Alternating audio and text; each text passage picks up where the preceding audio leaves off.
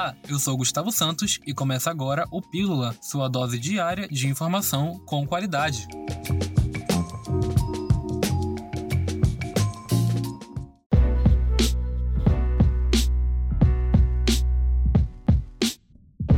Ministro da Saúde, Nelson Tais, afirmou que o hospital de combate ao Covid-19, localizado na Newton Lins, poderá ser ampliado com o apoio do governo federal. Em visita ao local, acompanhado do governador Wilson Lima, avaliou que antes de planejar um hospital de campanha, o Ministério da Saúde poderá ampliar a capacidade de atendimento na unidade. Nós já estamos começando agora a disponibilizar recursos humanos da área de saúde. São 270 pessoas aproximadamente já nos detalhamentos finais e na capacitação aqui em Manaus já. Lógico que nós estamos pegando também dentro desses cadastros profissionais de Manaus que estavam disponíveis e isso vai fazer com que a gente atenda o mais rápido possível o estado e os municípios do interior. O governador Wilson Lima disse que o Hospital de Combate à Covid-19 na Newton Lins tem sua capacidade ampliada gradativamente, à medida que o estado recebe equipamentos e recursos humanos.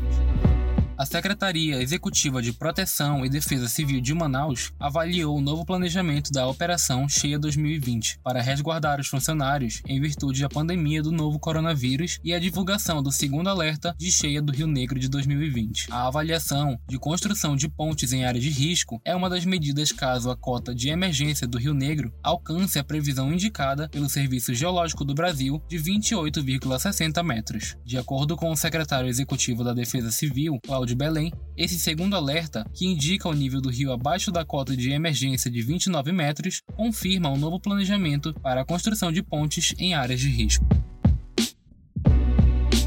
o estado do Amazonas ganha reforços de 267 profissionais da saúde para atuar no combate ao Covid-19. O Brasil Conta Comigo está cadastrando e capacitando profissionais, residentes e estudantes da área da saúde de todo o país para atuarem no atendimento à população diante da pandemia de coronavírus. E esses profissionais já realizaram o curso online de protocolos de manejo clínico do Covid-19, que foi disponibilizado por e-mail após o cadastro no programa. Eles ainda vão passar por capacitação presencial para o enfrentamento ao Covid-19, com a inclusão de palestra sobre os cuidados com a saúde mental pela Sociedade Brasileira de Psiquiatria Regional Amazonas. Segundo definição da Secretaria Estadual de Saúde do Amazonas, os profissionais devem ser deslocados para a atuação do Sistema Único de Saúde de Manaus, Tabatinga, Itacoatiara e Manacapuru.